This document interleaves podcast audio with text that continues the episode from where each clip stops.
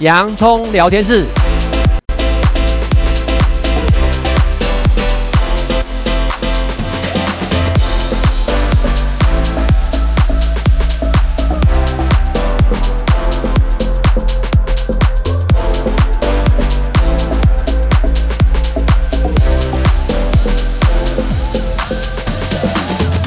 这里是洋葱聊天室。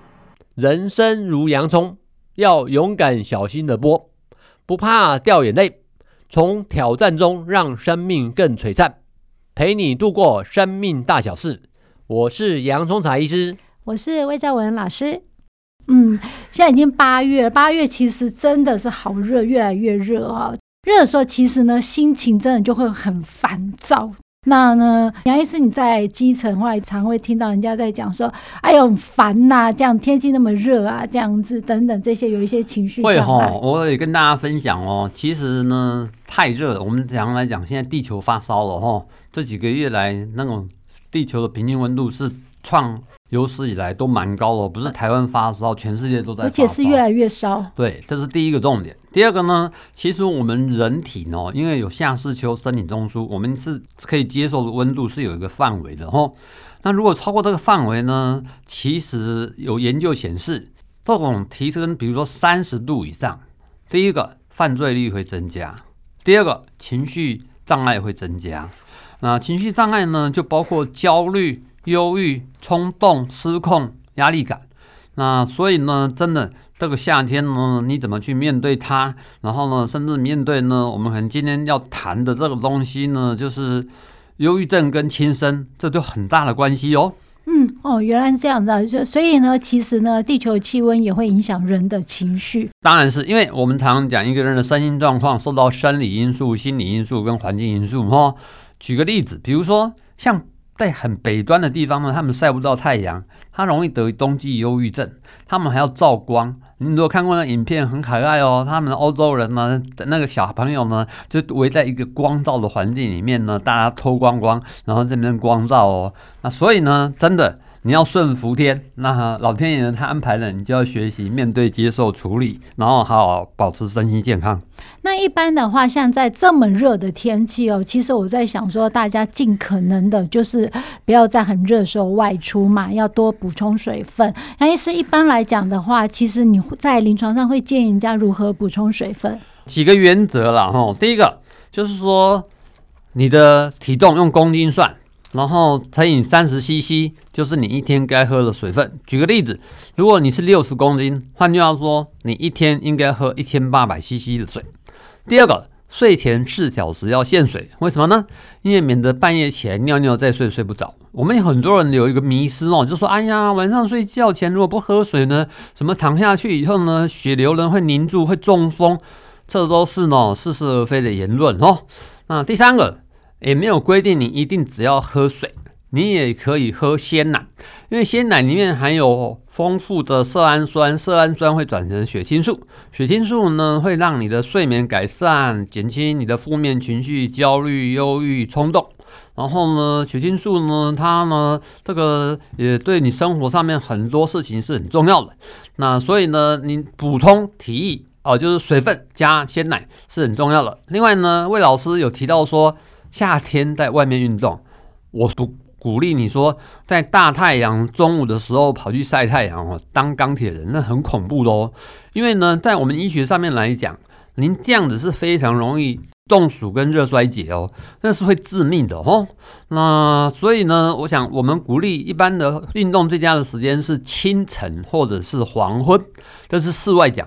如果室内讲呢，其实呢，你也可以慢跑、快走、骑脚踏车、游泳、打球或跳舞，或者最近我听到我好多个案都在鼓吹超慢跑，这些你都可以去查资讯哦，甚至有很多影片是可以有示范动作，你就跟着做。哦，至少三十分钟出出汗，一个礼拜至少三次，这个对消暑是很有帮助的哦。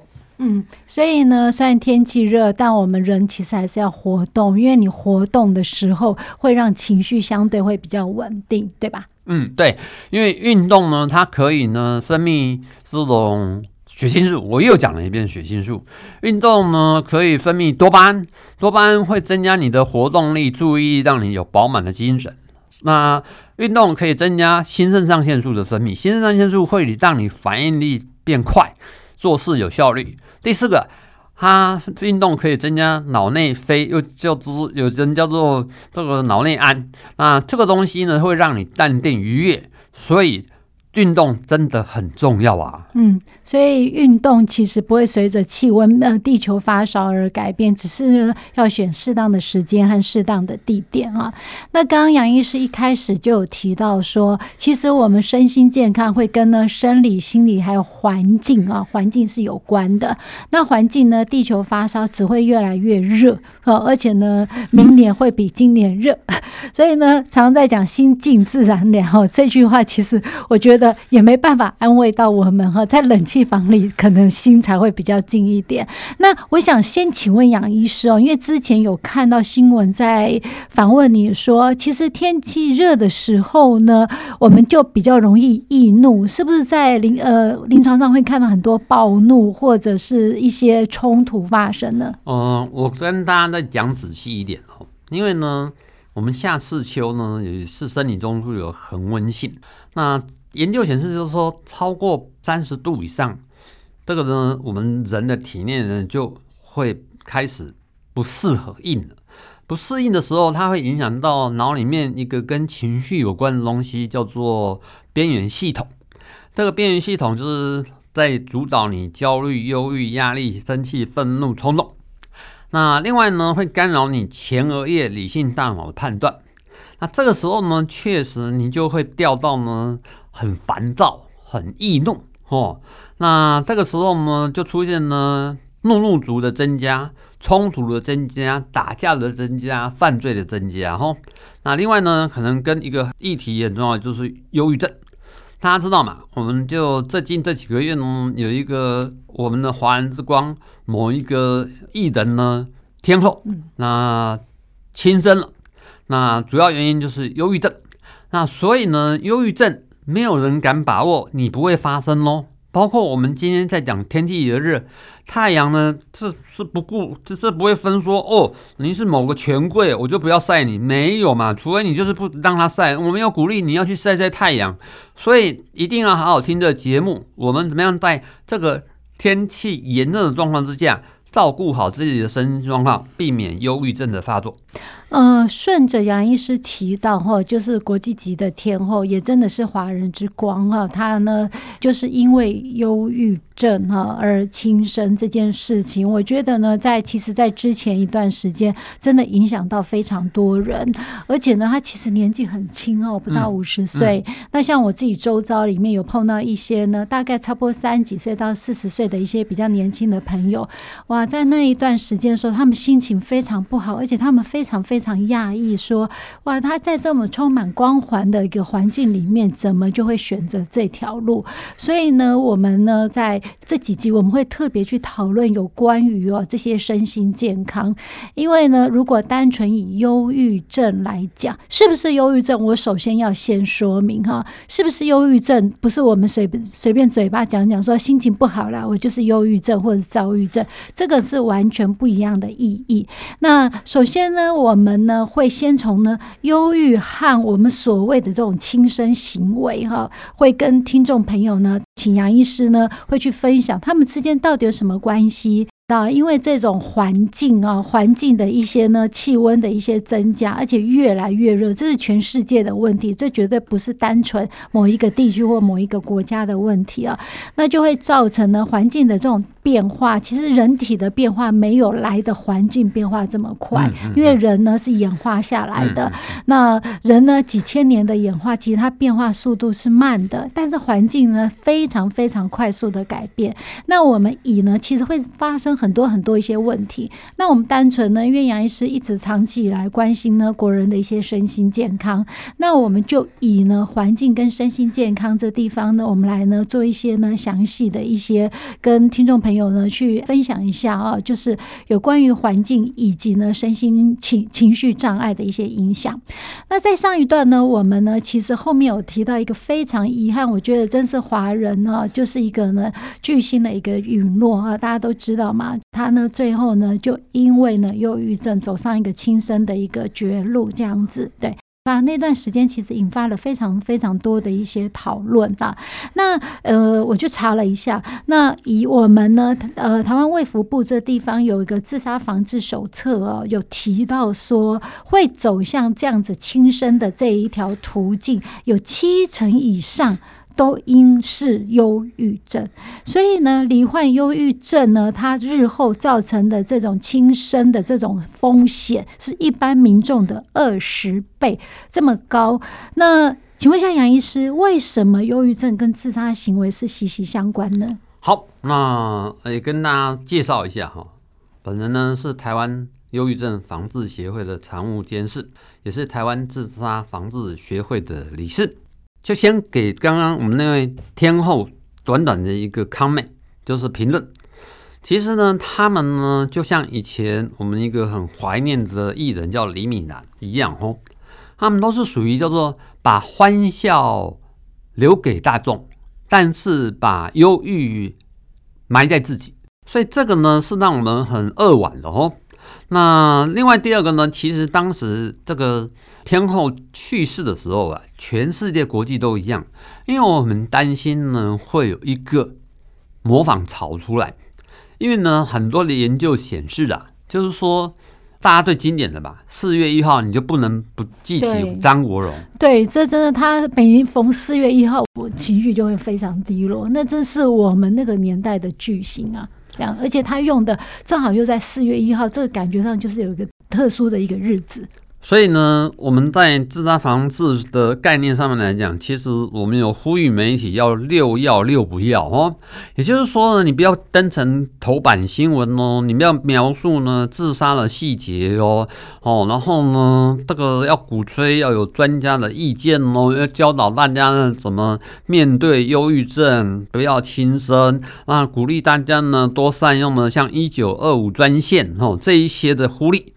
那魏老师刚刚问的题目叫做“精神疾病为何与自杀行为息息相关”，比如说我们天后的忧郁症了哦。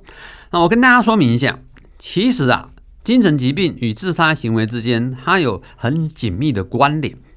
虽然说不是所有的精神疾病患者都会尝试自杀，但是太多的研究表明，精神疾病是自杀的重要风险之一。可能的因素呢，第一个，因为心理痛苦。因为精神疾病的患者常常有经历的像情绪困扰、心理痛苦或绝望感，这些感受可能促使他们考虑或尝试自杀作为一种逃避或减轻痛苦的方式。那第二个无助感，我们谈到自杀最担心的就是这个人的感受，就是无助无望的时候。那某些精神疾病，比如重度的忧郁症或焦虑症，可能导致患者会感到无助无望。他们可能会对现状感到束手无策，无法找到有效的应对方式。这种无助感可能就加剧他们对自杀的考虑。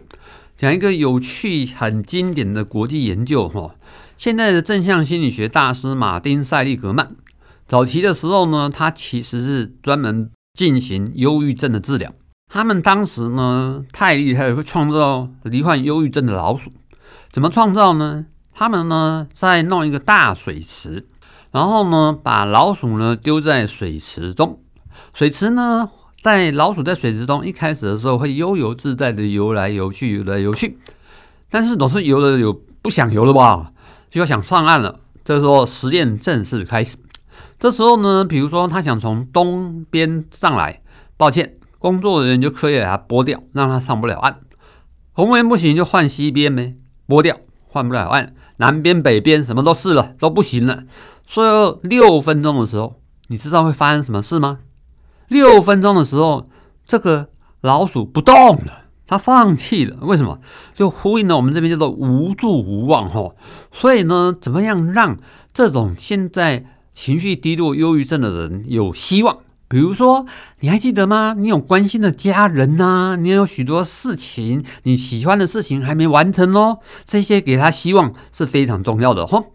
第三个，精神病的症状，比如说有一些精神异常的个案，他可能会出现幻觉或者是妄想。那个幻觉有时候是命令式的幻觉，你很糟糕，你烂透了，然后呢，你应该去死。那这个呢，在我们很有名的这几年有个句子，就是那个公式那个应思聪嘛，哈，我们与恶的距离里面，它有经典的表现。第四个，社交隔离。那社交隔离精神疾病呢，他可能会觉得说啊，我有病，我呢最好就退缩，与社交网络就要疏远。这时候会恶性循环，感到孤立、被排斥或勿扰或者支持。那这样子呢，反而就螺旋式的下降，增加自杀的风险。第五个，像有一些人格的特质，比如说我们常常讲那情绪不稳定的边缘性人格，边缘性的人格就三个字：不稳定。情绪不稳定，然后呢，人际关系不稳定，对自我认同不稳定，它呢是我们现代精神医学非常挑战的一种人格障碍哦。连我们精神科的医疗团队面对这这种个案呢，都很要很困扰，都常常要几年的处理哈。而这些人情绪起伏太大，很容易就掉到谷底。然后呢，就很能出现自杀或自伤的行为。那另外包括酒精或药物滥用。那酒精呢，就是中枢神经抑制剂哈。我们常俗语说啊，借酒浇愁，抱歉，这是错误的哦。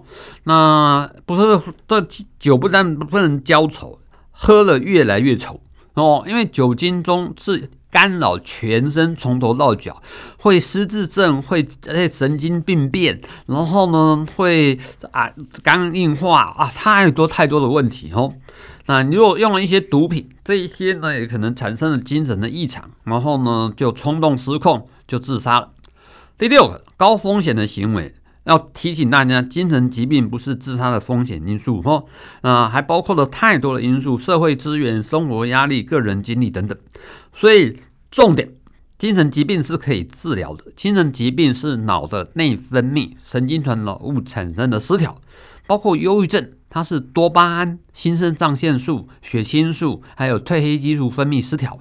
如果你能找到正确的处理方法，找到精神科的医疗团队，有医师。护理师、心理师、哦、呃，社工师、职能治疗师来陪着你走过这半年，至少半年的疗程，你是可以不用去自杀的。好，所以呢，在今天的节目里面，我们有提到，就是一些其实整体来讲，轻生这个行为，它是一个非常多复杂的因素，它不会是单一因素啊。那刚刚杨医师有提到了呢，五六个呢要注意的一些关心，我们可以注意在从旁注意的一些观察到的一些危险因子。那希望听众朋友呢，能够随时呢来关心自己，也关心你所爱的人。谢谢大家今天的收听，这里是洋葱聊天室。欢迎下一次继续收听，我是杨忠才医师，我是魏兆文老师，拜拜。拜拜。